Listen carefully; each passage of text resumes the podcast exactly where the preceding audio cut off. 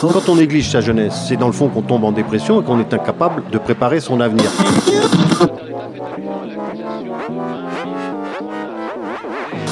Ça ne veut plus rien dire, lycéens. C'est des merdeux, des cons.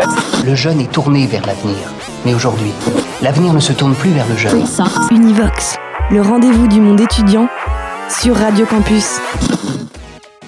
Aujourd'hui dans Univox, c'est Radio Campus Paris aux manettes et on va s'intéresser au Crous. Le Crous c'est quoi? Quand est-ce qu'il a été fondé? À quoi il sert? Qui est-ce qui en bénéficie? Autant de questions auxquelles on va tenter de répondre dans cette émission. En première partie, on retrouve Camille Molza qui, à l'occasion d'une matinale spéciale 60 ans du CNUS, est revenue sur son histoire. Dis-nous, en, gros, c'est quoi le, le Crous au fond? Alors j'ai interrogé pas mal de monde cette semaine en leur posant la même question. Ça veut dire quoi, Crous? Eh ben, il n'y a pas grand monde qui est capable de donner la signification en fait. hein. un Crous, c'est en fait un centre régional des œuvres universitaires et scolaires. Mais dans ce Croustival, on ne fête pas seulement les célèbres Crous. Non, non, non. On fête aussi les Cnous, les Clous. Les Cnous, c'est pour le centre national, et les Clous, c'est pour les centres locaux, plus petits que les régionaux. D'accord, et, euh, d'accord. alors, ça, ça- ça commence quand, grosso modo hein C'est Crous, Knous, Clous. euh, c'est- ça commence effectivement en 55, c'est ça? Ah non, non, non, non, non, non, non. L'histoire de la création des Clous, c'est vieux. Il faut remonter D'accord. au 19e siècle. Ah oui, Et quand même. En 1877. C'est cette année que le premier système de bourse est mis en place en France. Ces bourses doivent, je cite, aider les enfants d'origine modeste qui manifesteraient des dons scolaires exceptionnels. Le petit souci dans ce dispositif, c'est qu'on pourrait croire que c'est un système assez juste, alors en réalité, il pose un problème d'égalité des chances. Tu vois lequel, Alban Bah, Non, parce que justement, l'État veut aider des jeunes à, à continuer leurs études, donc ça, c'est pour plus d'égalité, non? À première vue seulement. En fait, ceux qui peuvent bénéficier de cette aide, ce sont les enfants des origines les plus pauvres et surtout les plus doués. Bah oui, l'étudiant dont les parents sont pauvres, mais pas très très pauvres, et qui est doué à l'école, doué, pas surdoué. Eh bien, il avait toutes les chances de devoir arrêter ses études pour trouver un travail. Cette bourse reste, c'est bien précisé, exceptionnelle. Mais alors, euh, alors, merci, voilà, donc ça, effectivement, ça remonte à longtemps, mais ces bourses, du coup, quand est-ce qu'elles deviennent euh, telles qu'on les connaît aujourd'hui En gros? Et bah jusqu'à l'entre-deux-guerres, ça bouge pas vraiment. hein. C'est en 1925 qu'on met en place un système un peu plus systématique, un peu plus égalitaire. Désormais, les étudiants bacheliers avec des revenus inférieurs à un seuil donné peuvent prétendre à une aide financière. Le niveau scolaire n'est pas précisé. D'accord, ok. Et alors après ça, je suis euh, totalement perdu dans ma chronique, mais continue quand même. Je continue. Cette période des années 30, en fait, c'est vraiment le moment où on pose les bases pour plus tard, en fait, c'est ça. Les étudiants, ils construisent les premières résidences universitaires et se montent en association. Par exemple, c'est le moment où on crée l'UNEF. Je sais pas si tu connais. Oui, tout à fait. Voilà. Et il y a aussi un comité qui est créé en 1936 par l'État pour gérer les étudiants. Enfin, vous voyez, ça foisonne dans ces années-là. Mais alors, la Alors, guerre du vient coup, la guerre vient tout arrêter à un moment donné. Évidemment. Et alors, à ton avis, quand est-ce qu'on commence à s'intéresser de nouveau à ce comité Ah bah, je dirais euh, après mai 68, ou bien tout de suite après la guerre je- Juste après la guerre, c'est ça. En fait, on est dans un contexte politique où on veut vraiment instruire la jeunesse, l'aider à avoir un avenir meilleur, une meilleure vie que celle des parents, en fait. Donc le CNUS et le CRUS sont bien créés en 1955, comme nous disait l'étudiant élu. Donc 60, 60, 60 ans, euh, 60e anniversaire, 60 jusque 2015, effectivement. Et oui, voilà, 60 ans déjà, vous pouvez vérifier, le compte est bon. Pour donner une idée de l'état d'esprit de cette époque, en fait, c'est le moment où euh, Malraux euh, créait le ministère de la Culture 4 ans plus tard, en 1959. Donc vous voyez, on est vraiment dans cette période-là. D'accord, et alors aujourd'hui, c'est quoi le rôle euh, du CNUS euh, CNUS, CRUS, euh, CLUS Alors, il n'a pas changé depuis les années 50. Son rôle, c'est toujours d'améliorer les conditions de vie et de travail des étudiants pour un meilleur accès à l'enseignement supérieur. Et alors, il se répartit en cinq pôles. Est-ce que tu les connais, Alban? Alors bah, je dirais, euh, bah, on va en parler tout de suite, mais je dirais, bah, j'ai une super introduction personnelle, donc les, les bourses, le logement, Resto U, l'animation culturelle aussi? Pas mal, pas mal. Tu t'en sors bien. Je bah oui. révisais aussi avant, hein, je veux dire. C'est bien, c'est bien. bah oui, le CRUS, c'est pas seulement les bourses et les aides sociales.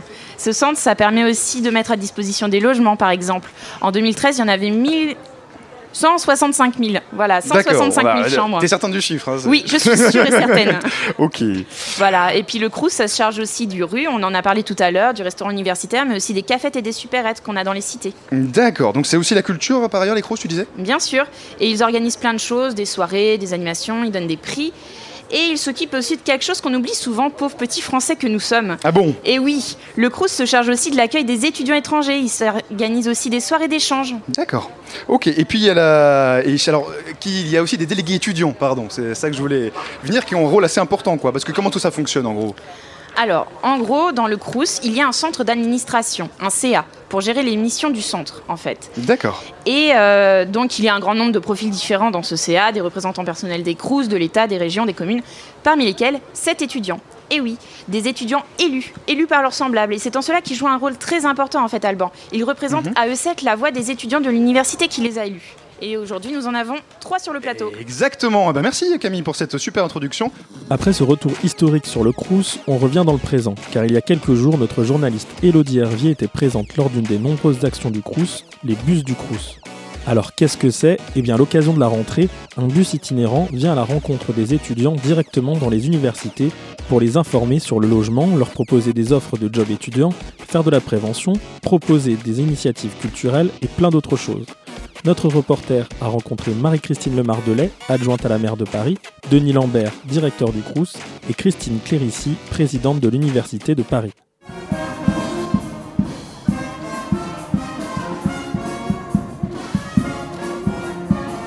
C'est donc dans une ambiance de fête que les étudiants sont venus découvrir les services dont ils peuvent disposer pendant leur vie étudiante sur cet événement La Java. Nous en avons profité pour rencontrer les représentants de la mairie de Paris, du Crous et de l'Université de Paris. Donc aujourd'hui, c'est particulièrement réussi parce que il y a tous les services de l'université, les services du Crous, de la ville. Marie-Christine Lemardelet, adjointe à la mairie de Paris, chargée de l'enseignement supérieur, de la recherche et de la vie étudiante. Et beaucoup d'étudiants, c'est surtout ça qui est important, qui sont venus non seulement se renseigner, mais aussi se rencontrer. Je crois qu'on tient beaucoup à ça à Paris. Euh, Je suis très heureuse d'être ici parce que euh, on sent bien la, vivacité de la vie étudiante à Paris. hein. Il y a sur ce campus où nous avons installé le bus de rentrée Ville de Paris Crous qui euh, va à la rencontre des étudiants pour euh, fournir tous les, tous les services possibles et imaginables. Parce qu'on ne se rend pas souvent compte que la ville investit beaucoup dans, dans l'accueil des étudiants, quelle que soit leur origine d'ailleurs, parce qu'il y en a qui viennent de pas loin mais qui ne connaissent pas Paris ou qui ne connaissent pas les services qui leur sont offerts. La ville de Paris fournit des dispositifs d'aide aux étudiants dans le cadre du logement, de la santé, mais aussi pour développer leurs projets. Et on croit au talent de nos étudiants. Donc on encourage aussi par la Maison des initiatives étudiantes euh, toutes les initiatives qui viennent des jeunes, qui viennent des étudiants. Donc pour nous, euh, les missions d'accueil, d'information euh, des étudiants euh, est extrêmement importante, Denis Lambert, directeur du Crous, était également présent pendant cette journée. Euh, notamment tous les euh, nouveaux entrants et également les étudiants internationaux.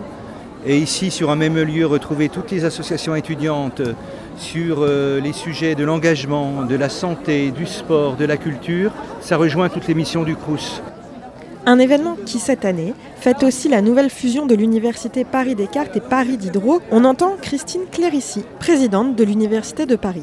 C'est la première Java Université de Paris, et donc c'est l'occasion aussi qu'ils s'approprient en fait leur nouvelle université, qui est l'Université de Paris. Et donc euh, on est évidemment heureux de les, de les accueillir, à la fois des associations de filières, euh, ce qui concerne des événements culturels, et puis également d'autres euh, d'autres établissements comme l'INALCO et euh, l'école d'architecture qui sont sur ce grand campus Paris-Rive Gauche et bien sûr avec lequel euh, on a un, lien euh, très fort, notamment avec l'école d'architecture, puisqu'ils sont en association avec l'Université de Paris. Et puis c'est un événement important pour les étudiants pour qu'ils s'approprient en fait le campus et puis les différentes activités qu'on va pouvoir offrir au cours de l'année. On a profité de ces rencontres pour demander aux représentants de nos institutions étudiantes à quoi ressemblait la vie de campus à l'époque où eux-mêmes étaient étudiants. Ça fait très longtemps que j'ai étudié, donc euh, je pense qu'il n'y avait pas d'événement comme ça sur mon campus en fait euh, quand j'ai commencé euh, mes études. Là, vous faites appel à une mémoire euh, déjà ancienne, mais euh, en même temps, euh, euh, je crois que tout cela s'est euh, professionnalisé au, sens, euh, au bon sens du mot, c'est-à-dire euh, au sens de délivrer des bonnes informations au bon moment aux étudiants. Aujourd'hui, en 2019.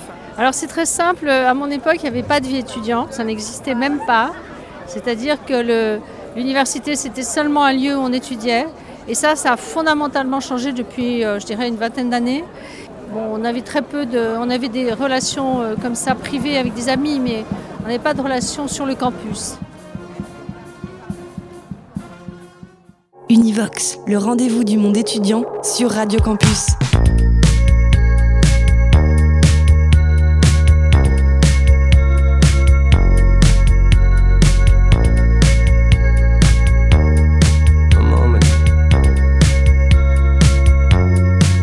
Mes mains sont belles, hmm. elles ont la forme du travail, les ampoules de la tenaille, pour les plombs que j'ai brisés, je me souviens du bus de nuit direction le marché de Rungis. Sur le carreau, je finis ma nuit, au son du peul des Mama Mali. Les étals de fruits lumineux se marrent bien de moi, portant de lourds colis, des cernes pleines sous les yeux. Le client est pas rigolo. Il a des blagues salaces, il renifle son nez d'alcoolo et il crache dans les salades. 8h35, assez pour liche. Pour casser une graine, un café noir et un sandwich. J'ai la mère Eugène, y'a plein de sous l'eau, sous l'eau. Assommé au comptoir, il compte les histoires, il compte les goulots. Le ciel est triste, je trie des pommes. Le ciel est triste, je trie des pommes. Le ciel est triste, je trie des pommes. Camion. Le ciel est triste, je trie des pommes. Camion. Décharger les camtars, les muscles exultent. 9h15, le boss tout frais arrive et scrute. Il s'en fait pour son argent, il fait vivre des familles. C'est ce qu'il me dit quand je fais tomber une paire de mangues. Ses pompes disent le contraire, elles brillent au fond du container. Elles disent que j'ai mauvais goût d'avoir des pulls avec des trous. Transpalette, grand balai. Je reste fier de ma race ferroviaire. Les ongles noirs, le gris du quai, le rouge des fraises dans la tête, le vert des poires. Le vendeur me casse les glandes. Il aime pas bien la couleur du préparateur de commande. Le ciel est triste, je trie des pommes. Le ciel est triste, je trie des pommes. Le ciel est triste, je trie des pommes. Le ciel est triste, je trie des pommes. Ciel est triste, je trie des pommes. Fuchsia. Le ciel est triste, je trie des pommes. Fuchsia. Le ciel est triste, je trie des pommes. Bleu, fuchsia. Camion. Le ciel est triste, je trie des pommes. Bleu, fuchsia. Le ciel est triste, je trie des pommes. Fuchsia. Le ciel est triste, je trie des pommes. Fuchsia. Le ciel est triste, je trie des pommes. Bleu, fuchsia. Le ciel des pommes. Fuchsia. Camion.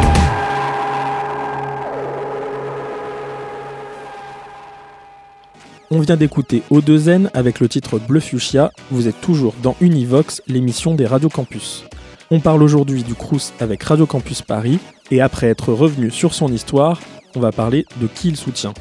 À travers une série de phonomatons, la machine à tirer des portraits sonores de Campus Paris, on vous présente trois associations soutenues par le Crous de Paris.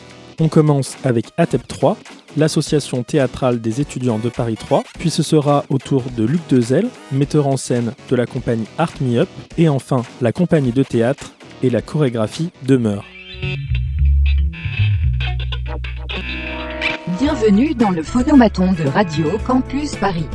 Installez-vous, tenez-vous bien droit et regardez l'objectif. Attention, souriez.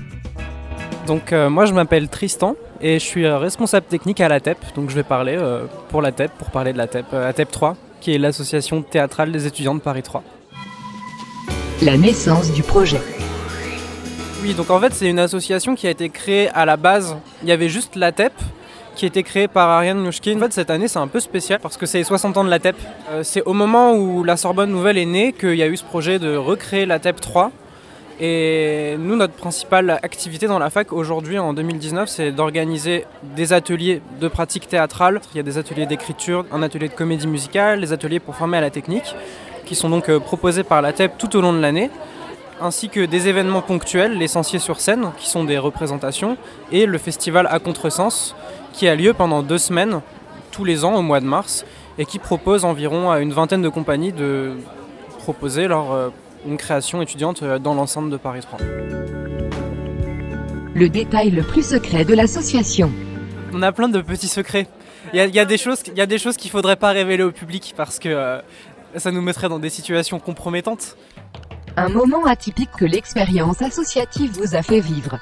Bah, un moment très sympathique de la vie associative, c'est euh, bah, déjà ça crée des liens super forts, notamment pendant le festival où euh, tous les jours pendant deux semaines, on est tous ensemble dans le même local à faire des montages de spectacles et tout. Ce qui fait qu'il y a des moments où on est un peu euh, tous très fatigués et on a envie de se poser ensemble au local. Et le local dans lequel on entrepose tout notre matériel a une grande table et on a décidé de mettre des draps dessus et de faire une cabane en dessous pour tous se poser dedans et chiller pendant que d'autres font des trucs euh, parce qu'on est mort. La question que vous aimeriez qu'un journaliste vous pose. Peut-être une question sur euh, l'état d'esprit qui traverserait l'association. Pourquoi? Parce que selon moi, c'est quelque chose qui est vraiment particulier à la TEP 3 et qui fait que l'asso- l'association fonctionne aussi bien.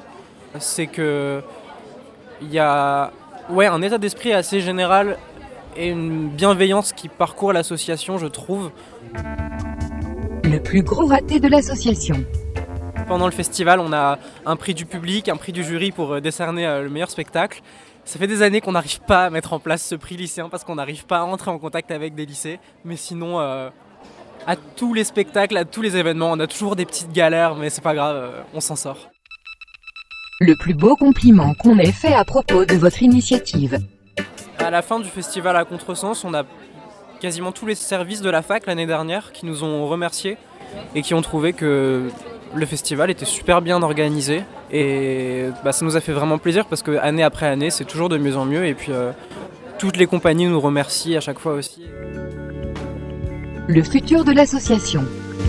Le futur de l'association cette année, c'est euh, toujours euh, des ateliers de pratique, plusieurs ateliers d'écriture, un atelier de technique, un atelier de comédie musicale, un atelier de performance, un atelier de danse. C'est des événements ponctuels dans la fac et c'est toujours le festival à Contresens qui cette année a lieu, je crois, du 9 au 21 mars dans l'enceinte de Paris 3. Univox, le rendez-vous du monde étudiant sur Radio Campus. Bienvenue dans le phonomaton de Radio Campus Paris. Installez-vous, tenez-vous bien droit et regardez l'objectif. Attention, souriez. Alors moi je m'appelle Luc Dezel, je suis le metteur en scène de la compagnie Art Me Up.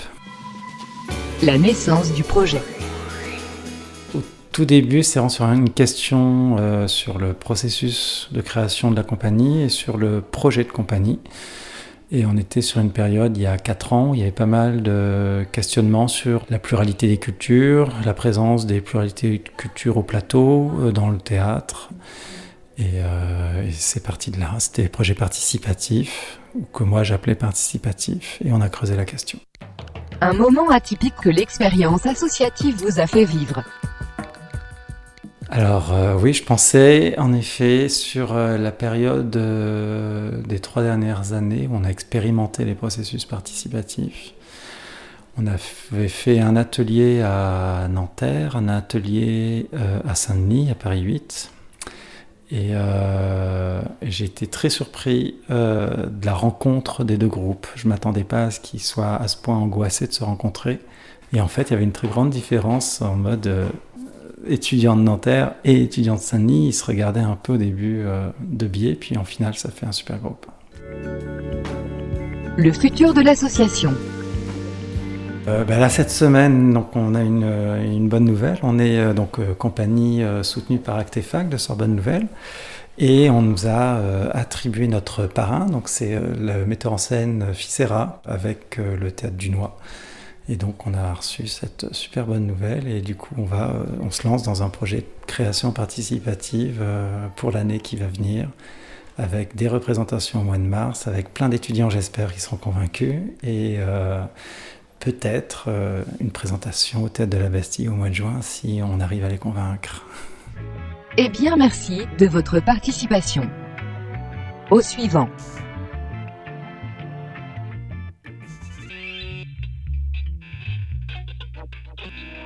Bienvenue dans le phonomaton de Radio Campus Paris. Installez-vous, tenez-vous bien droit et regardez l'objectif. Attention, souriez. Ben, en fait, on s'appelle, euh, enfin, on est une asso et une compagnie en même temps. On s'appelle euh, Et la chorégraphie demeure, euh, qui est à la fois le nom de l'asso et de la compagnie de théâtre. Le plus beau compliment qu'on ait fait à propos de votre initiative. Je pense que y a le plus beau compliment, ça doit être de, euh, de dire euh, c'est incroyable que vous arrivez à aller au bout de quelque chose. Moi, on m'a déjà dit ça et c'est vraiment un truc euh, très plaisant quoi, parce que c'est vrai qu'on se rend compte de l'effort après coup et, et on kiffe quoi. Le plus gros fail de l'association.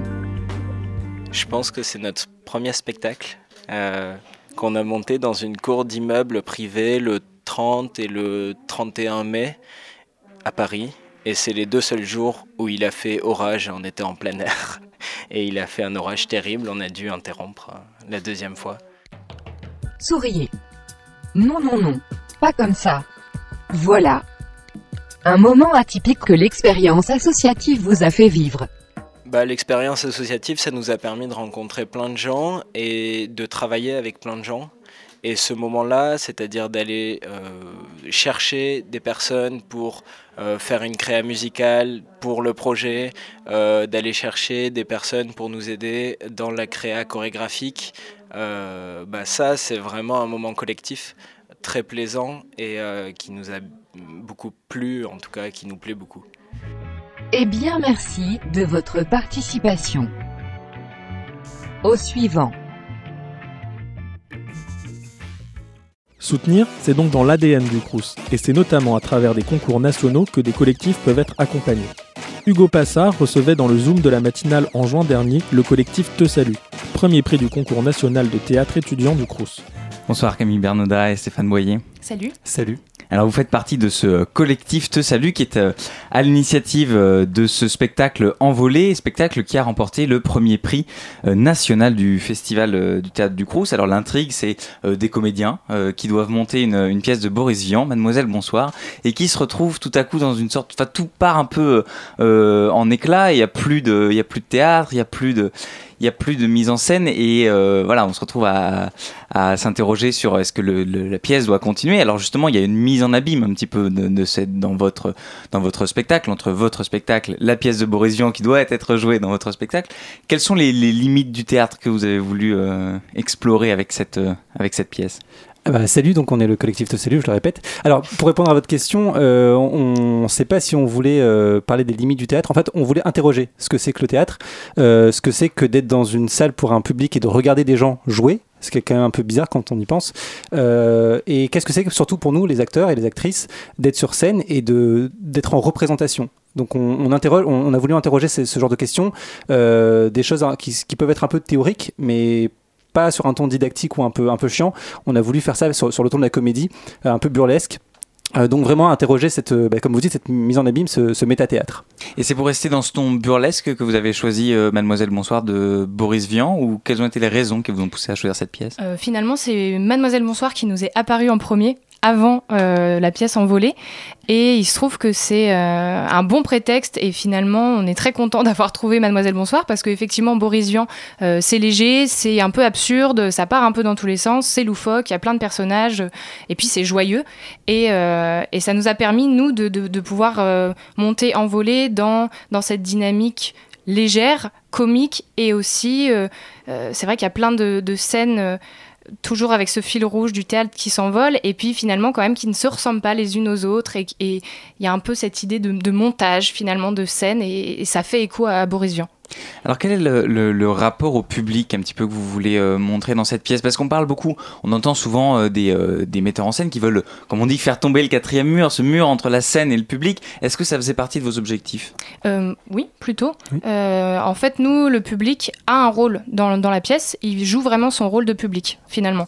Parce que nous, une fois que le théâtre s'envole, on redevient euh, comédien, on prend nos propres rôles. On devient, voilà, Stéphane joue Stéphane. Louise et Quentin, qui sont aussi dans la salle d'ailleurs, qui sont pas au micro, mais qui sont là, euh, redeviennent euh, eux-mêmes. Et le public va jouer son rôle de public. Donc, on l'interpelle euh, à ce niveau-là. Il y a une scène de conférence de presse où le public peut nous poser des questions. Et puis, bon, à la fin, sans, sans tout spoiler, le public fait partie, il va permettre la redescente du théâtre. Le, l'inverse du décollage, c'est l'atterrissage. Et en fait, du coup, si je peux rajouter, en, nous, on, veut- on voulait s'interroger sur la, vraiment la condition de, de l'acteur, qu'est-ce que c'est d'être sur scène? Et en interrogeant cette, cette condition, on, on oblige le public à se poser la question de lui, pourquoi est-ce qu'il s'est déplacé? Pourquoi est-ce qu'il est là à regarder des gens pendant une heure et demie qui euh, qui, qui sont pas vraiment dans la vie réelle, mais qui sont en même temps, qui, qui en même temps, ça peut les toucher en même temps, parce que ça, ça parle de nous-mêmes euh, quand on va voir un spectacle, ça, ça renvoie à des émotions euh, très personnelles. Donc c'était interroger aussi le, le public sur ça. Alors comme on le disait, cette, euh, dans cette pièce, euh, il y a un moment où tout, tout euh, part, euh, voilà, vole en éclats. Il y a plus de la, mise en scène euh, est un petit peu chamboulée.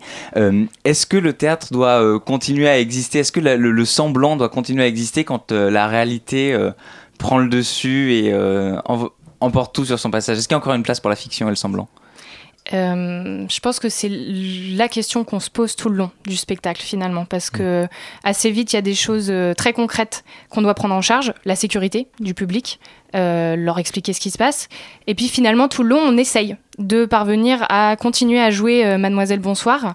Euh, on n'y arrive pas parce qu'il se passe euh, plein de choses euh, au niveau des relations des comédiens, euh, des disputes, et puis pareil il y a, des- turbulences qui, reviennent. Mais voilà, c'est la question qu'on pose, c'est à, quel moment on... Oui, mais c'est la question en fait qu'on on s'est posée au début, c'est euh, se dire, bah, en fait, the show must go on. C'est-à-dire que même s'il se passe ça, on, veut continuer à jouer pour faire ce qu'on veut faire à la base, c'est-à-dire être devant des gens et jouer. Et le fait qu'on ait plein d'incidents, de petits bouleversements, ça montre aussi que nous, quoi qu'il arrive, on a envie de continuer et qu'on a envie de donner cette, ce plaisir au public. Quoi qu'il arrive, euh, show must go on, comme, euh, comme on dit. Merci beaucoup euh, Camille Bernoda et Stéphane Boyer d'avoir été avec nous. On rappelle cette, cette pièce, ce spectacle envolé. On vous retrouve, je crois, dans le cadre du Festival d'Avignon, à l'Université d'Avignon, les 9 et 10 juillet, et au Conservatoire d'Avignon, le 11 juillet.